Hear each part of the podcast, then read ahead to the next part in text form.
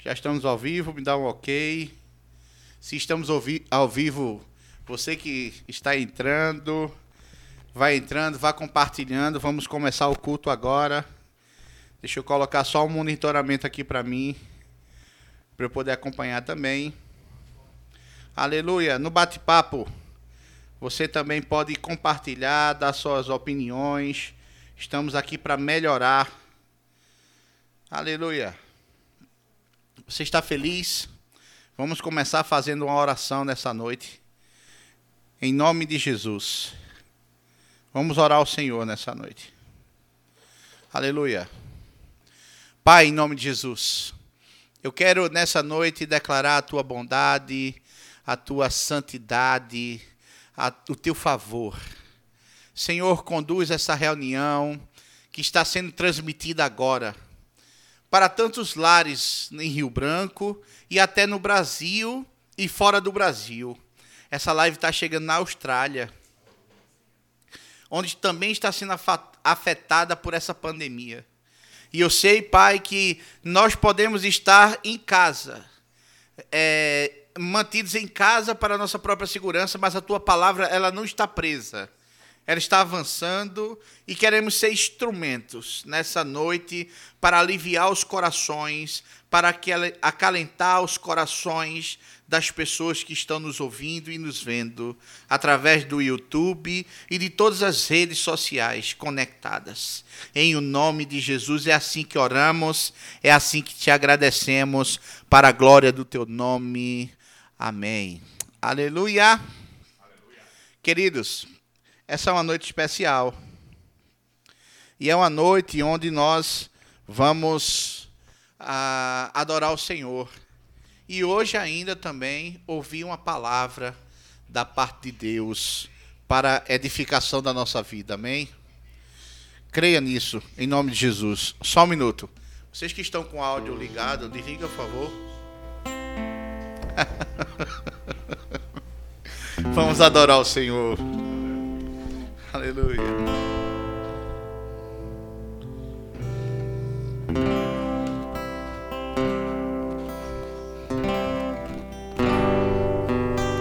Pai, nós te damos graças, Senhor, porque nós entendemos, Pai, que onde nós estivermos, nós podemos te adorar, nós podemos te louvar, engrandecer o teu nome, Jesus. Hoje, Pai, eu oro por cada pessoa que está assistindo essa live, Pai, e recebendo a tua palavra, Pai. Que elas venham ser cheias de ti, Jesus. Obrigado porque o Senhor honra as nossas vidas. Obrigado porque essa noite será poderosa em ti, Pai. É nisso que eu creio, Jesus. Todo louvor é para ti, Pai, para te exaltar, te agradecer por nossas vidas, Jesus. Tua voz me chama sobre as águas, onde os meus pés não vão falhar. E ali te encontro no mistério, em meio ao mar confiarei.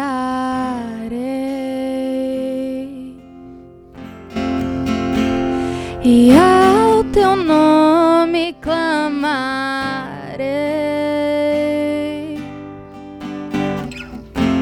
E além das ondas olharei.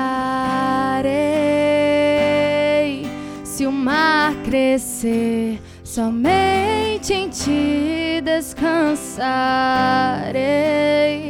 pois eu sou teu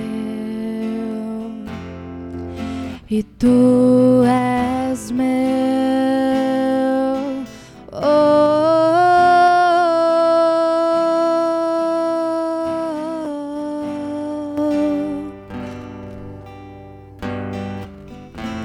tua graça cobre os meus temores tua forte mão me guiará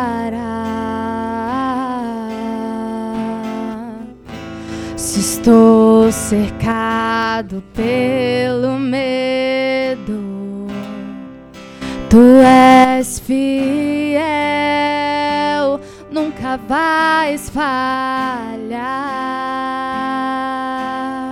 Cante isso pro seu pai. Ao teu nome clamarei.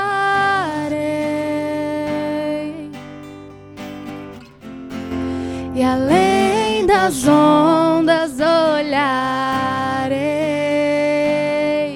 Se o mar crescer, somente em ti confiarei, pois eu e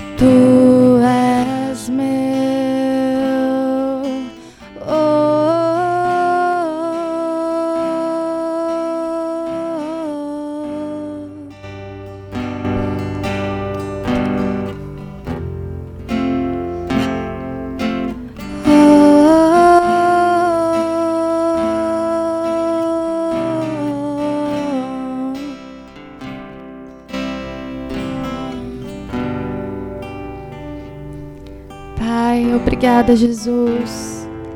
Feche seus olhos, querido, onde você está. Levante suas mãos, erga sua voz em adoração ao seu Pai. Diga que Ele é santo, que Ele é glorioso, que Ele é maravilhoso. Renda graças a Ele.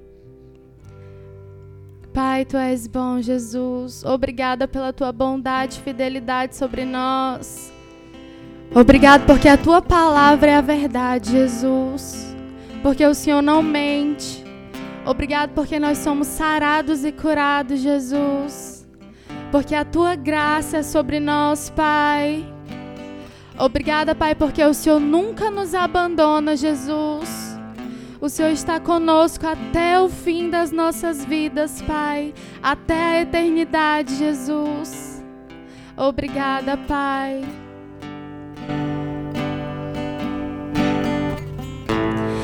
Guia-me para quem tudo em ti confie. Sobre as águas eu caminhe, por onde quer que chame. Leva-me mais fundo do que já. Minha fé será mais firme, Senhor, em tua presença. Guia-me para quem tudo em ti confie. Sobre as águas eu caminhe, por onde quer que chame. Mais fundo do que já estive, e minha fé será mais firme, Senhor, em tua presença. Guia-me para quem tudo em ti confie. Sobre as águas eu caminhe, por onde quer que chame. Leva-me mais fundo do que já estive, e minha fé será mais firme, Senhor, em tua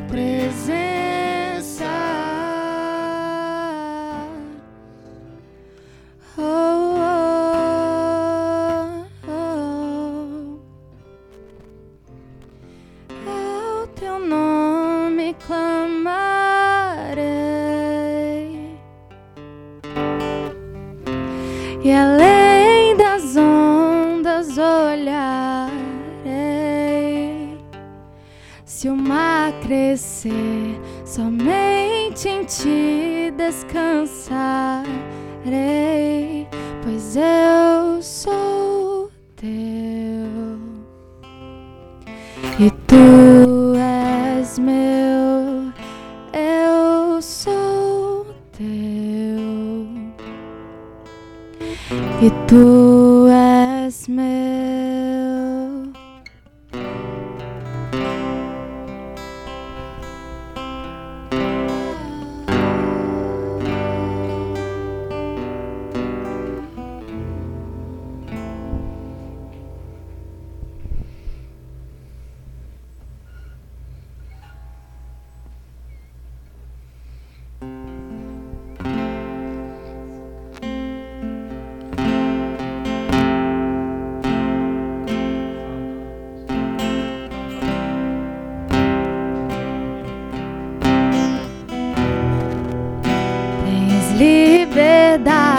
aqui, Espírito de Deus, Espírito de Deus.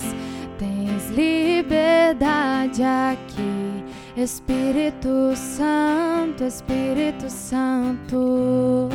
Tens liberdade aqui, Espírito de Deus, Espírito de Deus. Tens liberdade aqui, Espírito Santo, Espírito Santo. Eu sou tua casa, tua morada, eu sou teu lar. Mude as coisas de lugar, eu sou tua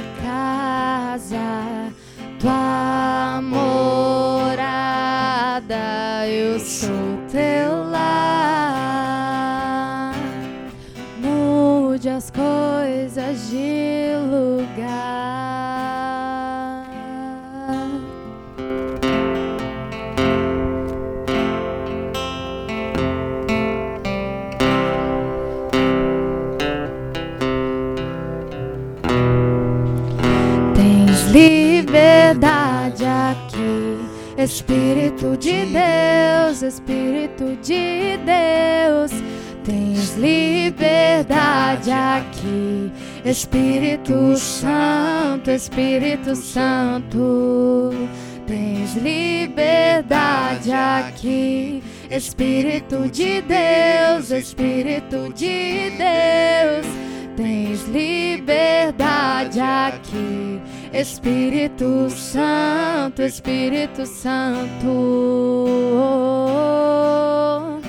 Eu sou tua casa, tua morada, eu sou teu lar.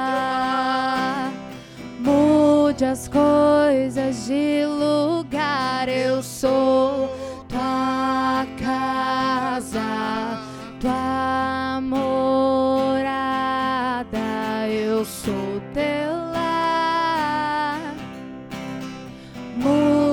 coisas de lugar.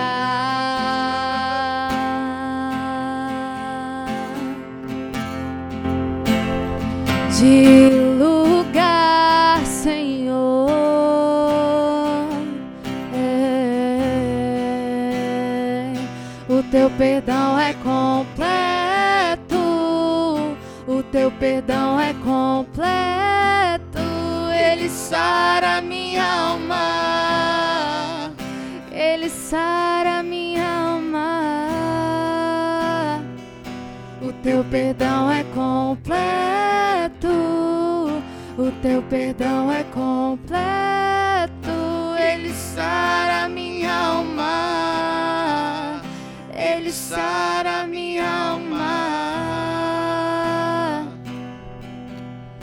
Eu sou tua casa, tua morada, eu sou teu lar. Mude as coisas de lugar, eu sou tua Eu sou tua casa, casa. tua morada, eu sou as coisas de lugar.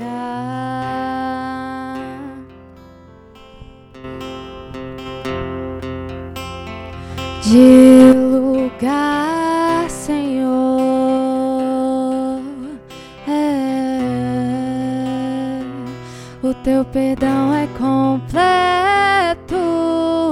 O teu perdão é completo. Ele sara minha alma. Ele sara minha alma. O teu perdão é completo. O teu perdão é completo. Ele sara minha alma. Ele sara minha alma.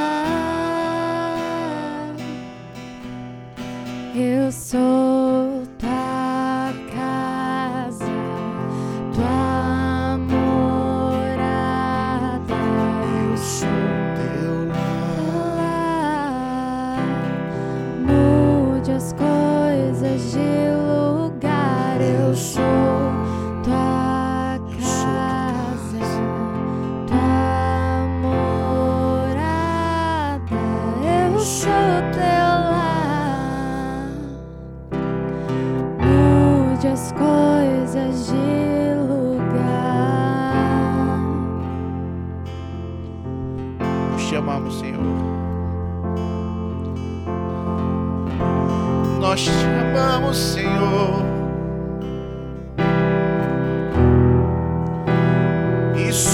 tão gratos, meu Pai, gratos a Ti.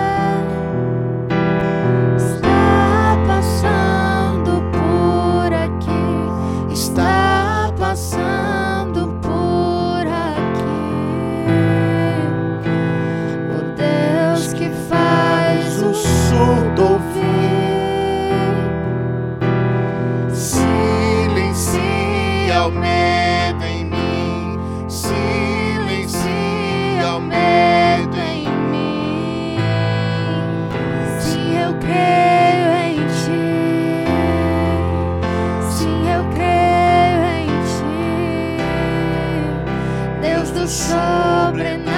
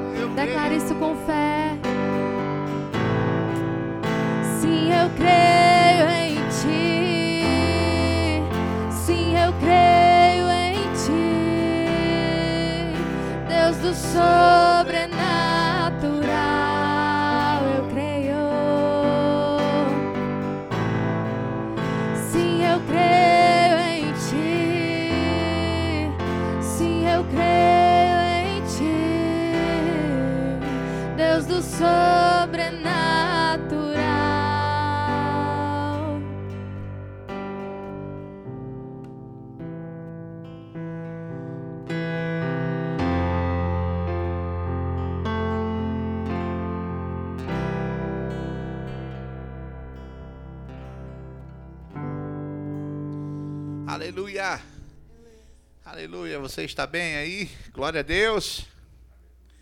Aleluia. Irmãos, é, esse é um culto especial, né? Esse é um culto online, é o primeiro culto online da Igreja Verbo da Vida, aqui em Rio Branco. E é tão bom estar com você aí do outro lado, né? Você se envolvendo né, com essa proposta. Ah, você deve estar em casa sozinho ou com a família.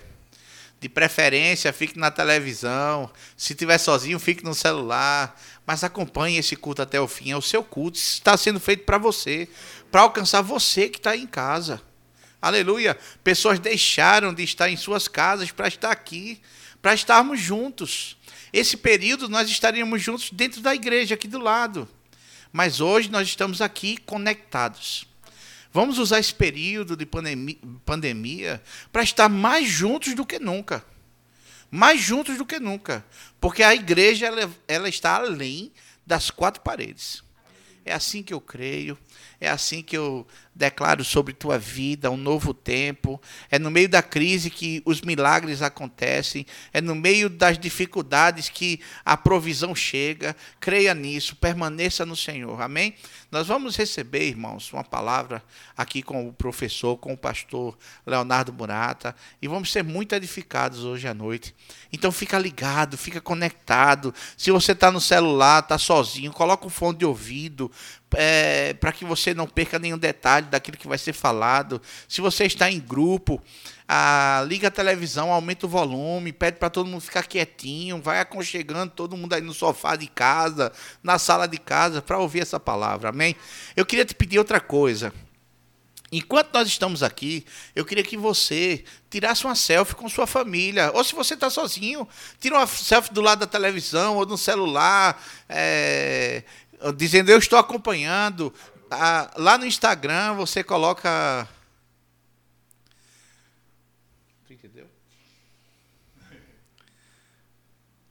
Você, você coloca no Instagram aí o arroba da igreja é, e bota assim, IEVV Rio Branco. A técnica aqui tá dando os toques. É, eles estão dizendo aqui, ó, se inscreve no canal, né, do Instagram, porque todo dia vai ter vídeo. Todo dia vai ter vídeo.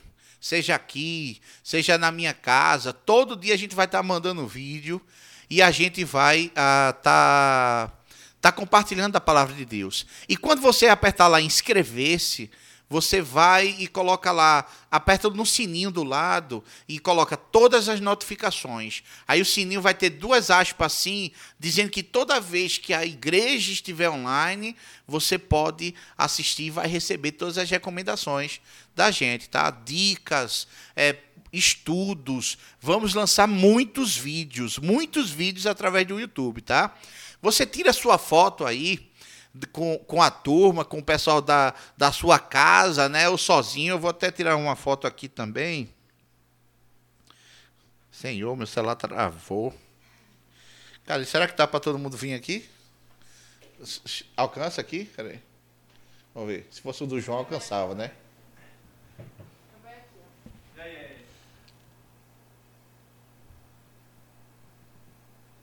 Boa. Aí você vai lá no Instagram ou no Facebook e bota arroba IEVV Rio Branco. I-E-V-V Rio Branco. Igreja Evangélica Verbo da Vida. IEVV Rio Branco e compartilha, porque a gente vai puxar essas fotos, vai jogar nos nossos stories, vai jogar na página da igreja e vamos fazer uma festa. Vamos dizer, estamos juntos. Não tem pandemia do inferno que acabe com essa comunhão. Amém?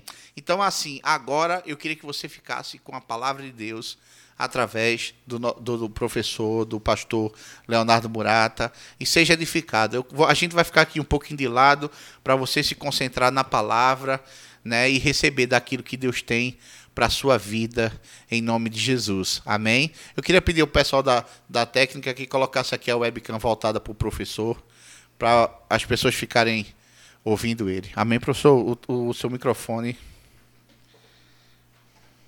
É ao vivo, é ao vivo. Oh, glória, aleluia. Então, boa noite a todos, graça e paz. Como o pastor Fábio falou, eu me chamo Leonardo Murato. Eu sou pastor auxiliar no Verbo da Vida lá em São Luís, também sou professor do Centro de Treinamento Bíblico Rema. A gente está aqui nessa temporada e a gente finalizou a primeira matéria do Rema e eu queria trazer uma palavra para encorajar você nesse tempo de notícias mais mas todas as vezes que você abrir sua Bíblia, tem notícia boa para você. Amém? E a primeira coisa que eu queria te falar é que esse filme que a gente está vendo, ele já passou. Aleluia! Se você leu sua Bíblia, você sabe que Apocalipse já foi escrito, o fim já foi determinado, Deus venceu, o diabo perdeu e ninguém vai mudar esse final. Aleluia. Então isso que a gente está vendo é como se fosse um filme reprisado.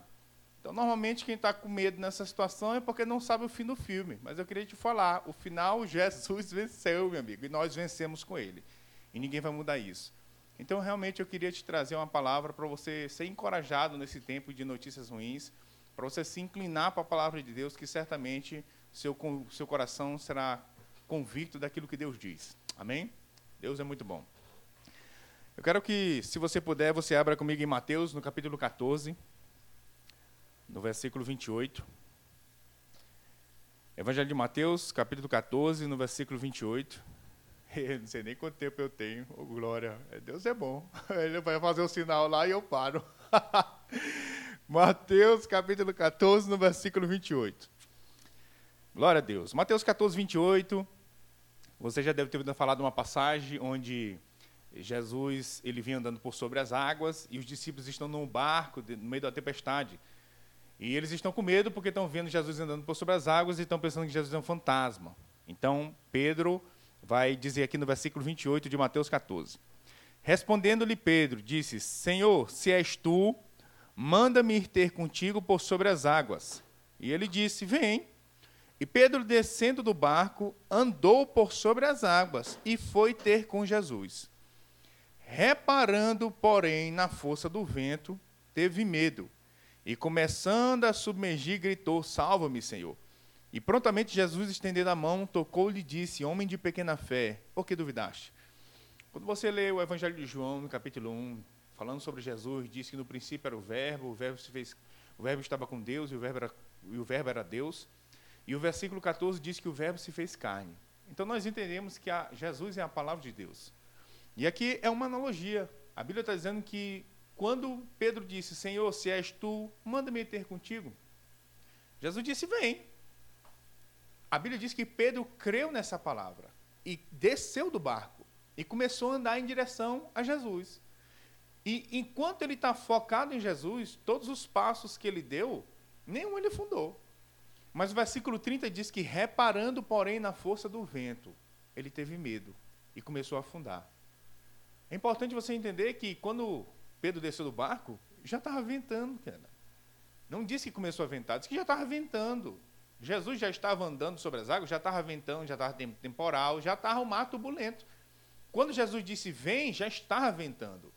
E Pedro andou sobre as águas com, a, com o vento lá.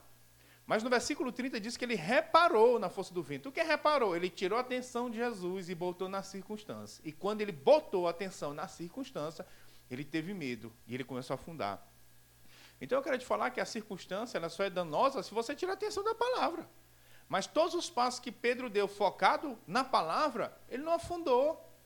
Mas eu quero que você perceba que enquanto ele estava focado na palavra, o poder de Deus estava operando e estava segurando ele sobre as águas. Mas quando ele tirou a atenção da palavra e botou na circunstância, ele teve medo. E o medo impediu o poder de Deus de operar. E é isso que eu quero te falar hoje. Sobre você ter cuidado com o que você está se alimentando. Porque nesse período que as autoridades eles aconselham a gente ficar em casa de quarentena, é muito importante você prestar atenção com o que você está se alimentando. Porque se você ler o texto, não foi o vento que afundou Pedro, não. Lê aí, foi o medo. O problema não é o vírus. E eu não estou aqui menosprezando isso. Eu estou dizendo que o problema maior é o medo. Porque se o vírus estiver rondando, mas você estiver com fé na palavra, ele não vai ter nenhum poder sobre você. Mas o problema é se o medo chegar. Porque o medo impede a pessoa receber algo de Deus. Porque a Bíblia diz que sem fé é impossível agradar a Deus. A Bíblia fala quatro vezes que o justo viverá pela fé. Não é que quando a gente está com medo, Deus não dá mais para a gente. É porque o medo impede a gente de exercer fé. E sem fé não tem como receber algo de Deus. Então, em Tiago, no capítulo 1, no versículo 6, Tiago, capítulo 1, versículo 6. Tiago, capítulo 1, versículo 6, Tiago está dizendo assim. Vamos ler aqui do versículo 5, Tiago 1, 5. Ele diz assim: Se, porém, algum de vós necessita de sabedoria, peça a Deus, que a todos dá liberalmente e nada lhes impropera, e ser-lhe-á concedida. Ele está falando sobre sabedoria. Mas pode ser sobre qualquer coisa. Se você está necessitando de cura, de provisão, de qualquer coisa. Ele está dizendo, se você está necessitando de algo, peça a Deus. Mas no versículo 6 ele diz assim: Peça, porém, com fé, em nada duvidando, pois o que duvida é semelhante à onda do mar, impelida e agitada pelo vento. Não suponha esse homem que homem? O homem que duvida. Não suponha esse homem que alcançará do Senhor alguma coisa. Homem de ânimo dobre, inconstante em todos os seus caminhos. Então, Tiago está falando: se você precisa de sabedoria, peça a Deus. Mas nesse momento eu não estou precisando de sabedoria, estou precisando de cura. Peça a Deus. Ah, eu não estou precisando de cura, estou precisando de provisão. Peça a Deus. O que você está precisando, você pede a Deus. Mas ele diz: peça, porém, com fé, em nada duvidando. Porque esse homem que duvida, ele não vai receber algo de Deus. Algumas pessoas elas entendem errado, elas pensam assim: então, só porque eu não estou crendo, Deus vai se vingar e não vai dar para mim só porque eu não creio. Não. Porque as pessoas elas dizem assim: não, mas Deus é mau, mesmo eu não crendo, Ele poderia me dar se Ele quisesse. Eu quero te falar que não é Deus que é impedido de dar, é você que é impedido de receber. Porque a dúvida vai atrapalhar você de receber. Deus já deu. A questão é que você precisa receber e você não vai conseguir receber com dúvida com incredulidade. Então você precisa crer, porque fé é a única forma que você tem de receber algo de Deus. Eu quero te falar que não é Deus que não quer dar. É você que precisa receber e você só recebe pela fé. E é por isso que é importante você ter cuidado com o que você se alimenta. Porque se medo chegar, a fé sai. O poder de Deus já estava operando. sobre a vida de Pedro e estava fazendo Pedro andar sobre as águas. Mas quando o medo chegou, fé saiu e ele foi impedido de continuar recebendo daquele poder e andar sobre as águas. Amém? Em Hebreus capítulo 3, no versículo 12. Hebreus capítulo 3, no versículo 12. Hebreus diz assim, Hebreus 3, 12. Tende cuidado, irmãos, jamais aconteça haver em qualquer de vós perverso coração de incredulidade que vos afaste do Deus vivo. É isso que a Bíblia diz. Incredulidade, falta de fé, dúvida, ela afasta a gente de Deus. Porque Deus não pode nos alcançar enquanto a gente está duvidando. Sem fé é impossível agradar a Deus. Hebreus vai dizer que aquele que se aproxima de Deus é necessário crer que Deus exista. Então, para eu começar um relacionamento com Deus, a primeira coisa que eu tenho que fazer é crer. Porque eu estou começando um relacionamento com um ser que eu não vejo. Então, eu não tenho como me aproximar de Deus senão pela fé. E eu não posso receber nada desse Deus que eu não vejo senão pela fé. E é por isso que você precisa vigiar o que você se alimenta. Porque o que você se alimenta vai definir se o que você tem no seu coração é medo ou se é fé. Em Marcos capítulo 6, eu quero te mostrar um texto onde Jesus resolve ir lá para sua terra, lá onde ele foi criado, em Nazaré. Em Marcos capítulo 6, no versículo 1, Diz assim, Marcos 6:1. Tendo Jesus partido dali, ele foi para sua terra, lá para Nazaré. E seus discípulos acompanharam. Chegando o sábado, passou a ensinar na sinagoga, e muitos ouvindo se maravilhavam, dizendo: De onde vem a esta essas coisas? Que sabedoria é esta que lhe foi dada? E como se fazem tais maravilhas por suas mãos? Não é este o carpinteiro, filho de Maria, irmão de Tiago, José, Judas e Simão? E não vive aqui entre nós suas irmãs? E escandalizavam-se nele. Jesus, porém, lhe disse: Não há profeta sem honra, senão na sua terra, entre os seus parentes e na sua casa. Versículo 5 diz assim: Não pôde fazer ali nenhum milagre, se não curar uns poucos enfermos, impondo-lhes as mãos. Admirou-se da incredulidade deles.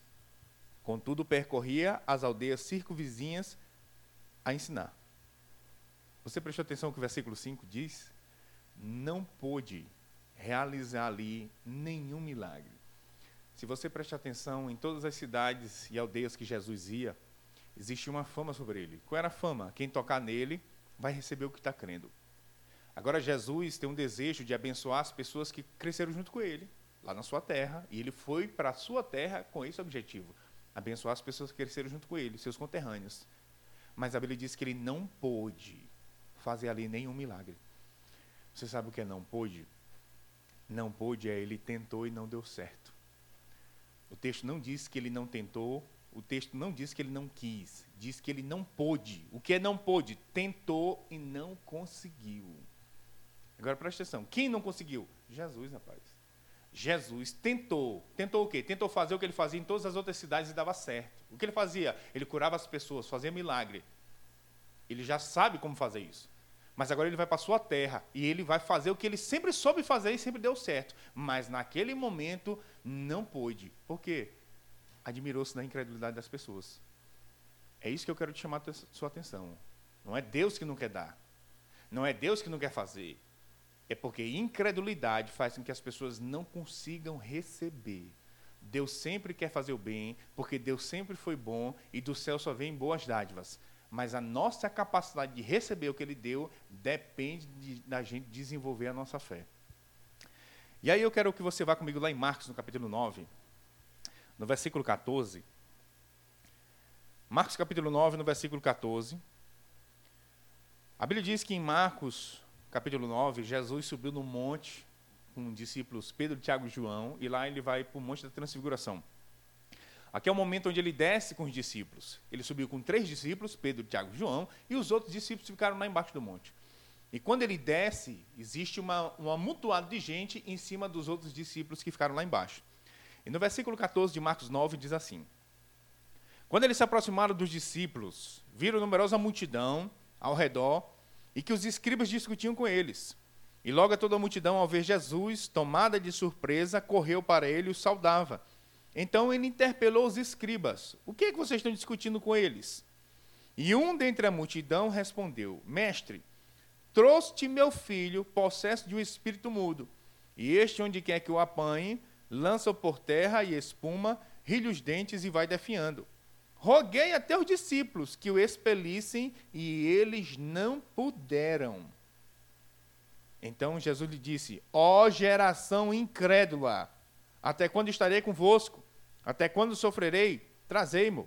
Mesmo problema que aconteceu em Nazaré. Não pôde. E admirou-se da incredulidade. Ó, trouxe meu filho para os discípulos e eles não puderam curá-lo. Ó, geração incrédula. Todas as vezes que Deus é impedido de fazer o que ele quer, incredulidade está envolvida. E aí no versículo 20 diz: Trouxeram-lhe. Quando ele viu a Jesus, o Espírito imediatamente o agitou com violência, e caindo ele por terra, revolveu-se espumando. Perguntou Jesus ao pai do menino: Há quanto tempo isto lhe sucede? Desde a infância, respondeu. E muitas vezes o tenho lançado no fogo e na água para o matar. Mas se tu podes alguma coisa, tem compaixão de nós e ajuda-nos. Ao que lhe respondeu Jesus: Se eu posso? Se eu posso, não, rapaz. Tudo é possível ao que crer. Aqui é que eu penso que existem muitas pessoas que estão nessa situação. Então, o pai do rapaz traz o menino, os discípulos de Jesus não podem curar o menino. Quando ele apresenta o menino para Jesus, ele diz: Eu apresentei a teus discípulos, eles não puderam curá-lo. Mas se tu pode alguma coisa, tem misericórdia de nós e ajuda-nos. Ele tem duas dúvidas a respeito de Jesus. A primeira, ele não sabe se Jesus pode. Ele diz: Se tu pode, me ajuda. E a outra, ele não sabe da, do caráter de Jesus. Se tu pode alguma coisa, tem misericórdia. É isso que muitas pessoas elas estão pensando que tem que fazer. Tem que pedir a Deus misericórdia, porque eu tenho que convencer Deus a me fazer o bem, porque eu tenho que convencer Ele que Ele não está muito afim de me fazer o bem. Então eu tenho que pedir muito, insistir e rogar pela sua clemência. Quem sabe Deus se compadece de mim e faz o bem. Eu quero te falar que Deus é bom em todo o tempo, ele não precisa de motivo para fazer bondade. Ele é bom, ele é bom, ele não sabe fazer outra coisa. Eu não tenho que convencer Deus a fazer uma coisa boa. Ele é bom. Dá para você entender isso, que ele é bom? Então esse pai de menino tem dois problemas. Ele não sabe se Jesus pode, e ele não sabe nem se Jesus quer. Ó, oh, tem misericórdia da gente, cura a gente. Jesus devolve a responsabilidade para o pai do menino, dizendo assim: se eu posso? Não, se eu posso, não se tu crê. A questão não é se Deus pode. A questão é se eu creio. Porque Deus pode qualquer coisa, mas eu consigo receber? Porque você só recebe pela fé. Eu não tenho que convencer Deus a fazer o bem para mim, ele já quer fazer. A questão é que eu preciso desenvolver minha fé para receber o que ele quer fazer. Porque a responsabilidade de fazer, ela está em Deus. Mas a responsabilidade de crer está conosco. Desenvolver a nossa fé não é, uma, não é a responsabilidade de Deus, é uma nossa, é nossa responsabilidade. Eu preciso fazer alguma coisa para desenvolver minha fé, porque eu quero te falar que a fé é o braço que recebe o que Deus quer dar. Eu não preciso convencer Deus a fazer o bem, ele já fez, ele já é bom. Agora eu preciso desenvolver minha habilidade de receber o que ele quer dar. E a habilidade de receber é fé. E a responsabilidade de crer, Jesus jogou para cima de nós. Ele está dizendo para nós, do mesmo jeito que ele disse para o pai do garoto: não é se eu posso, eu posso. A questão é se tu crê. Porque se tu crê, eu posso fazer. Então não é uma questão se Deus quiser, irmão. Não é uma questão se Deus pode. É uma questão de se eu creio. Porque ele diz que tudo é possível ao que crê. Porque Deus já quer fazer. Eu não tenho que convencer Deus, Deus já quer. Agora, tudo é possível que crê, porque fé é a forma de receber o que ele quer fazer. E eu quero te falar que a responsabilidade de crer, de preservar a sua fé, ela é, é sua. Porque a Bíblia diz, em Romanos 10, 17, que a fé vem pelo ouvir. A fé não vem pelo pedir. Não adianta eu pedir para Deus me dar fé, porque a fé não vem pelo pedir. A fé vem pelo ouvir. Eu preciso ouvir a palavra de Deus. Quanto mais eu ouço, mais eu desenvolvo a minha fé no que ele está dizendo. Porque o que é fé? Hebreus 11, 1 diz: Ora, a fé é a certeza das coisas que se esperam e a convicção de fatos que eu não vejo. Então, fé não é um sentimento. O que é fé? Fé é certeza e convicção. Quando eu tiver convicto de que a palavra de Deus é verdade, eu estou crendo na palavra. Enquanto eu não estou nesse estágio de certeza e convicção, não é fé. Então, fé é quando eu estou convicto, convicto que a palavra de Deus é verdade. Como é que eu chego nesse estágio de ficar convencido? Ouvindo, ouvindo, ouvindo. Novamente eu quero chamar sua atenção. Romanos 10, 17 diz que a fé vem pelo ouvir. Não diz que a fé vem por ter ouvido. Não é porque eu ouvi uma vez que fé chegou. A Bíblia diz que a fé vem pelo ouvir. Então as pessoas dizem: Ah, mas eu já ouvi a palavra domingo passado. Sim, mas a fé vem pelo ouvir. A fé não vem porque tu ouviu. A fé vem pelo ouvir. Da mesma forma que você está ouvindo agora, a fé está chegando. Mas se amanhã você não ouvir, fé não chega. Porque fé chega à medida que você ouve. Se você parar de ouvir, fé para de chegar. E é por isso que você precisa se manter ouvindo. O que é fé? Vou dizer de novo: certeza e convicção. Você já parou para prestar atenção que há seis meses atrás, praticamente ninguém estava com medo desse vírus? E hoje as pessoas estão com medo do vírus? Como é que esse medo que há seis meses atrás não estava e hoje ele chegou? Como foi que esse medo chegou? Ouvindo muito sobre isso. Então as pessoas ouviram muito sobre isso, pensaram muito sobre isso e falaram muito sobre isso. Pronto, o medo chegou. Como é que eu faço para a fé na palavra de Deus chegar? Do mesmo jeito, meu amigo. Ouça muito sobre a palavra, pense muito sobre a palavra, fale muito sobre a palavra e você vai se convencer dela. Então eu quero te falar para você tomar cuidado com o que você vai ficar se alimentando nesses dias. Eu não estou falando para você ficar alienado, não. Eu não estou falando sobre isso. Sim, você procure saber o que as autoridades governamentais estão dizendo para você fazer, mas o que eu estou falando é para você não ficar se alimentando disso. Porque se você ficar se alimentando das circunstâncias, o que vai chegar é medo. E medo vai fazer a fé sair. Então você precisa proteger sua fé. Como? Alimentando. Então, procure ouvir sobre a palavra, pense sobre a palavra, fale a palavra e convicção na palavra vai inundar o seu coração. Amém? E aí, em Provérbios, no capítulo 4, no versículo 20, Provérbios capítulo 4, no versículo 20, diz assim: Provérbios 4, 20. Filho meu, atenta para as minhas palavras, aos meus ensinamentos inclina os ouvidos. Não os deixe apartar-te dos teus olhos, guarda-os no mais íntimo do teu coração, porque são vida para quem os acha e saúde para o seu corpo. Sobretudo que se deve guardar, guarda o coração, porque dele procedem as fontes das vidas. Desvia de ti a falsidade da boca e afasta de ti a perversidade dos lábios. Presta atenção no que o versículo 20 está dizendo. Filho meu, atenta para as minhas palavras. Você crê que você é filho de Deus? Pronto, então ele está falando com você. Filho meu, tem uma instrução aqui para filho de Deus. Você crê que é filho de Deus? Pronto, tem uma instrução aqui para você fazer. O que é? Filho meu, atenta para as minhas palavras. O que é atenta? É assim, ó, você pega a sua atenção e de propósito você põe na palavra. Você não pode deixar solto. Porque os crentes estão fazendo assim, eles deixam solto e fica torcendo para no final tudo dar certo. Não tem isso na Bíblia, não. O que tem na Bíblia é mandando você pegar sua atenção e de propósito botar na palavra de Deus. Filho meu, atenta para as minhas palavras. Aos meus ensinamentos, inclina os meus ouvidos. Não é Deus que vai pegar teu ouvido e puxar para a palavra. Você faz isso. Você vai ter que dar um jeito, meu amigo, de tirar teu ouvido sobre essa conversa de vírus e inclinar para a palavra.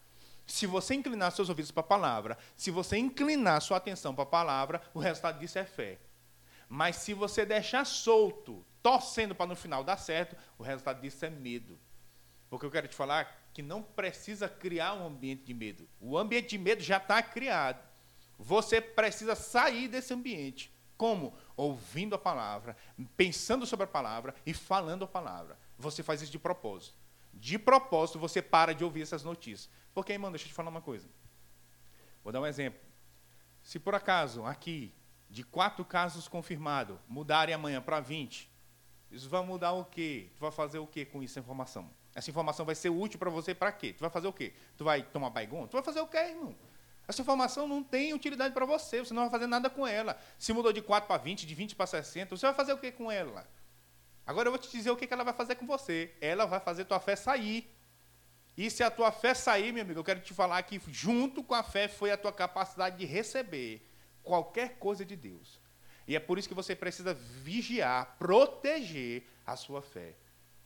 Novamente eu quero falar, eu não estou dizendo para você ficar alienado, morar numa bolha. Eu não estou falando sobre isso. Eu estou falando para você não ficar se alimentando disso o dia inteiro. Porque é sobre isso que as pessoas falam, é sobre isso que as pessoas meditam, é sobre isso que as pessoas escutam. E é por isso que esse ambiente de medo está criado.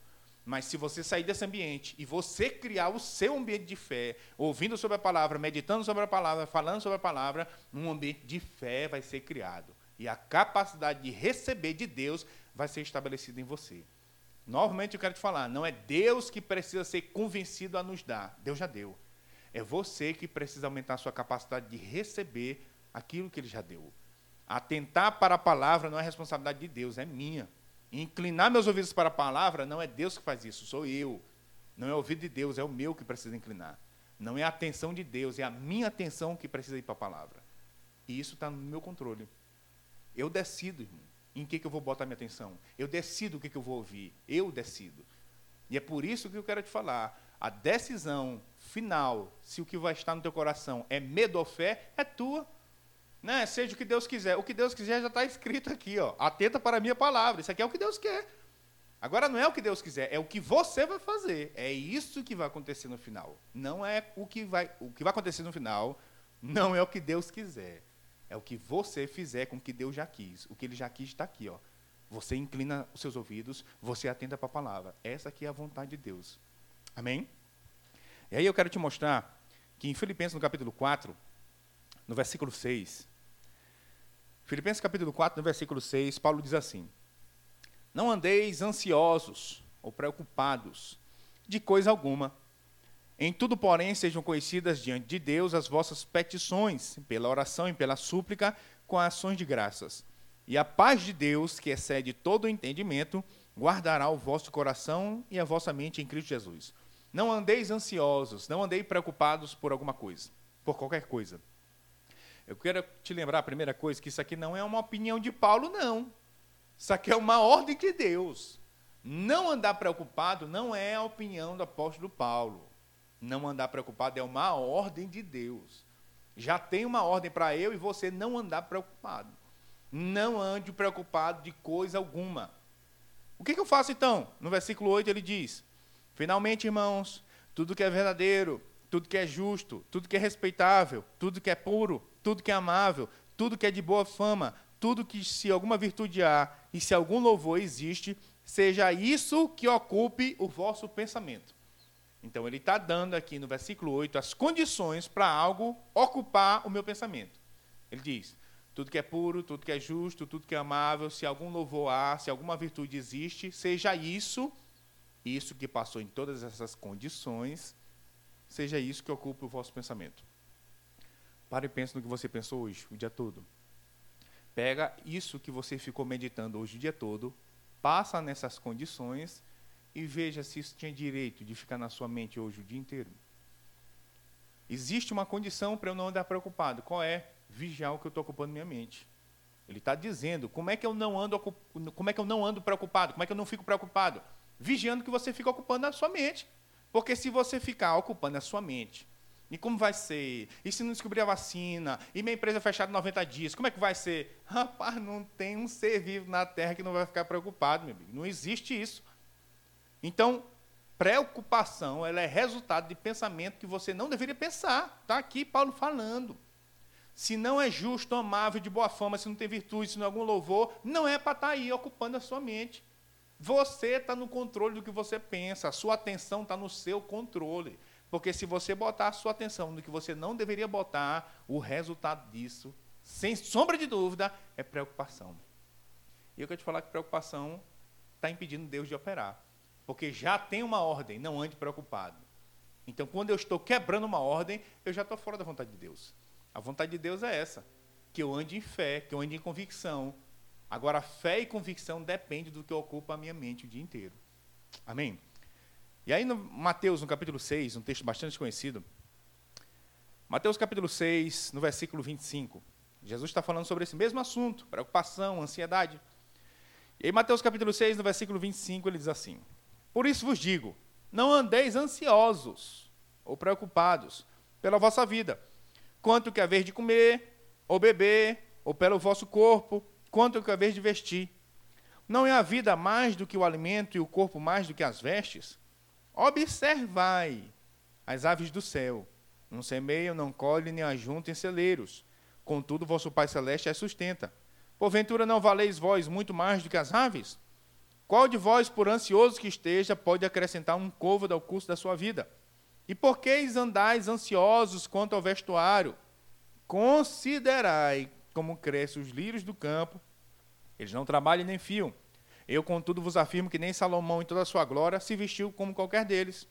Ora, se Deus veste assim a erva do campo, que hoje existe e amanhã lançada no forno, quanto mais a vós outros, homens de pequena fé.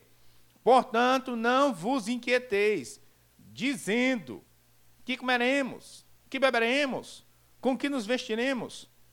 Porque os gentios é que procuram todas essas coisas, pois o vosso Pai celeste sabe que necessitai de todas elas. Buscai, pois, em primeiro lugar o seu reino e a sua justiça, e todas as outras coisas vos serão acrescentadas. Está aqui, ele está explicando como é que a gente fica ansioso, preocupado. Dizendo, versículo 31, portanto, não vos inquieteis, dizendo, que comeremos, que beberemos, com que vestiremos. Sabe por que, que o preocupado diz isso? O que vamos comer? O que vamos beber? O que vamos fazer agora? Sabe por que ele diz isso? Porque é nisso que ele pensa o dia inteiro. E é isso que sai da boca dele. É por isso que você precisa controlar sua atenção. Porque se você botar a sua atenção nas circunstâncias, é isso que vai sair da sua boca. E agora o álcool em gel acabou. Ali é 100 reais. Como é que eu vou dar 100 reais no álcool em gel? É isso que vai sair da sua boca. E agora que a empresa vai fechar por 90 dias, 60 dias, sei lá quantos dias, e agora, e agora? O que está saindo da sua boca? Ela é resultado do que você tem alimentado. Se você se alimentar das circunstâncias, o que você vai sair da sua boca é medo. E medo vai impedir você de receber o que Deus quer. Mas ao invés de você se atentar para isso, o que, que você faz? Jesus diz aqui, ó, aqui no versículo 26, ele diz: Observai as aves do céu o que, que Jesus está falando? Jesus está dizendo para a pessoa tirar a atenção das coisas e observar outras coisas. Observar o quê? Olha, observe as aves do céu. Deus a sustenta. O que, que Jesus está fazendo? Ele está fazendo os discípulos tirar a atenção das circunstâncias e botar no que Deus está fazendo. Aí ele diz aqui no versículo é, 30, aliás, 28. E por que, e por que andais ansiosos quanto ao vestuário? Considerai como crescem os lírios do campo. Então é uma opção sua, irmão. Ó. Ou eu ando preocupado com o que eu vou me vestir, ou eu considero como Deus faz com os lírios do campo. O que Jesus está fazendo? Ele está fazendo com que os discípulos tirem atenção das circunstâncias e ponham no que Deus está fazendo.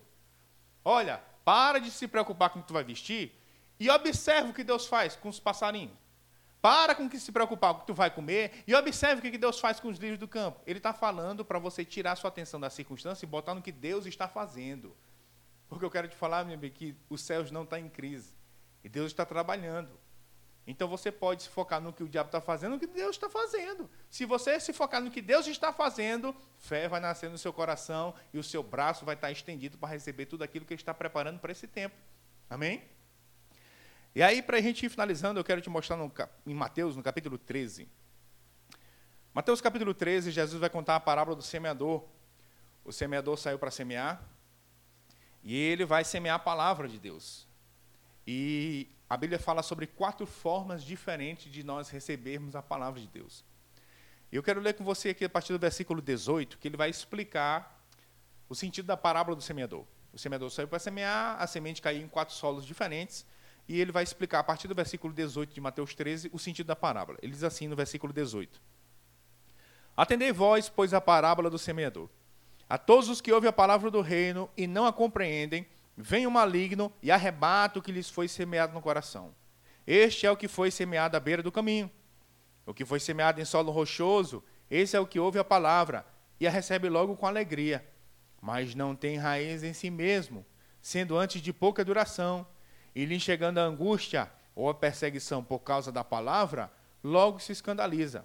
O versículo 22 ele diz assim: O que foi semeado entre os espinhos é o que ouve a palavra, como você está ouvindo agora. Porém, os cuidados do mundo e a fascinação das riquezas sufocam a palavra e fica infrutífera. Existe um tipo de condição onde a palavra foi semeada entre os espinhos.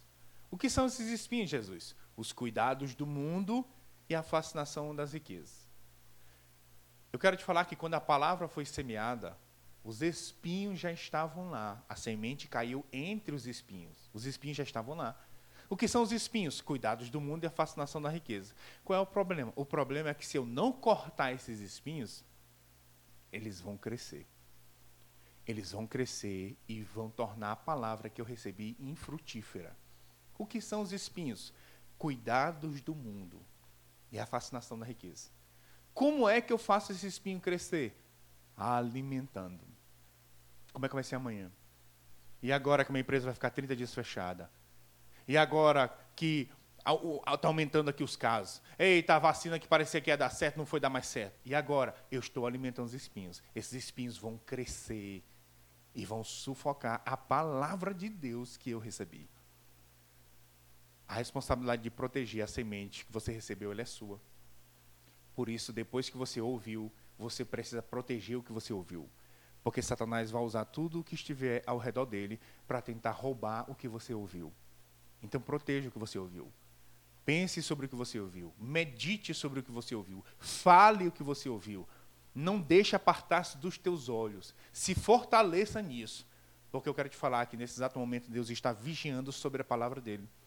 E se você crê no que ele diz, vai acontecer o que ele falou. Porque ele está vigiando para garantir que isso aconteça.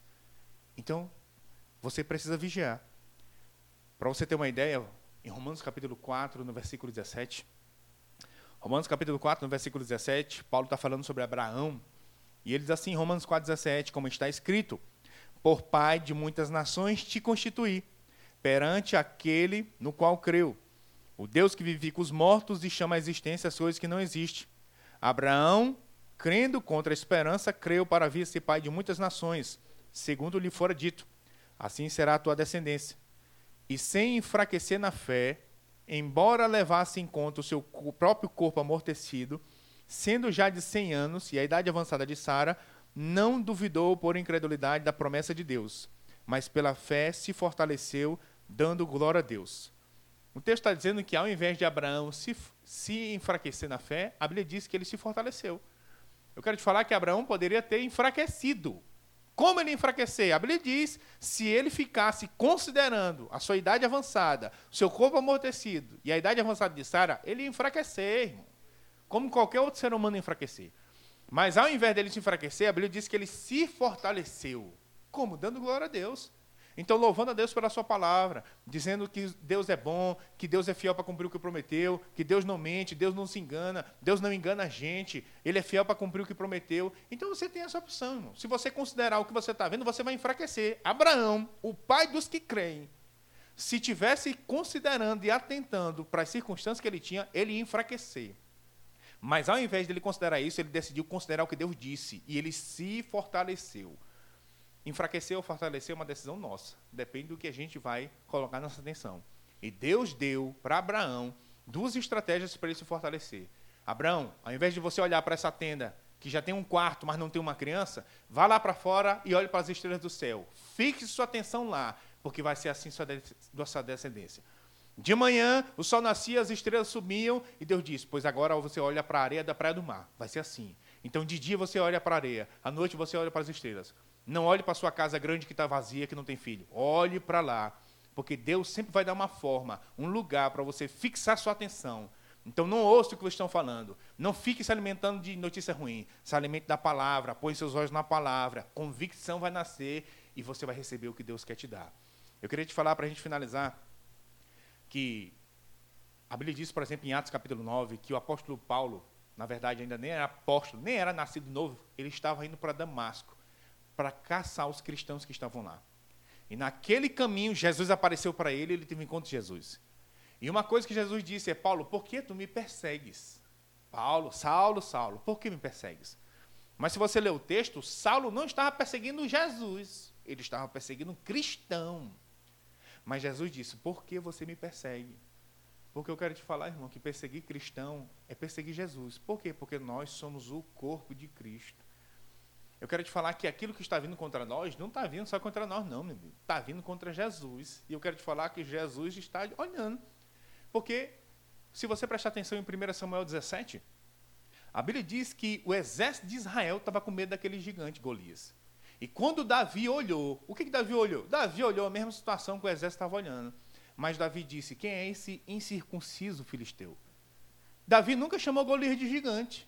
Davi chamou Golias como Deus chama, como incircunciso, não tem aliança. Davi estava focado na aliança que ele tem com Deus. Ele sabia, eu tenho uma aliança com Deus e Deus vai vir me socorrer. Agora eu quero te lembrar que todo o exército de Israel era israelita. Tinha sido circuncidado o oitavo dia e tinha aliança com Deus mas não estava considerando a aliança que eles tinham com Deus. Mas Davi tinha a mesma aliança. Quando ele chegou, ele decidiu considerar a aliança, botar os olhos em Deus e confiar que Deus ia respaldar a aliança. Pois nós temos uma aliança com Deus. Eu quero dizer que o mesmo Deus que protegeu os hebreus para que o anjo da morte não tocasse quando entrasse no Egito, também está aqui operando para não tocar em nenhum de seus filhos. Você precisa considerar o que Deus diz sobre você e ficar convicto nisso. Amém? Eu queria dizer que o céu não está em crise. O final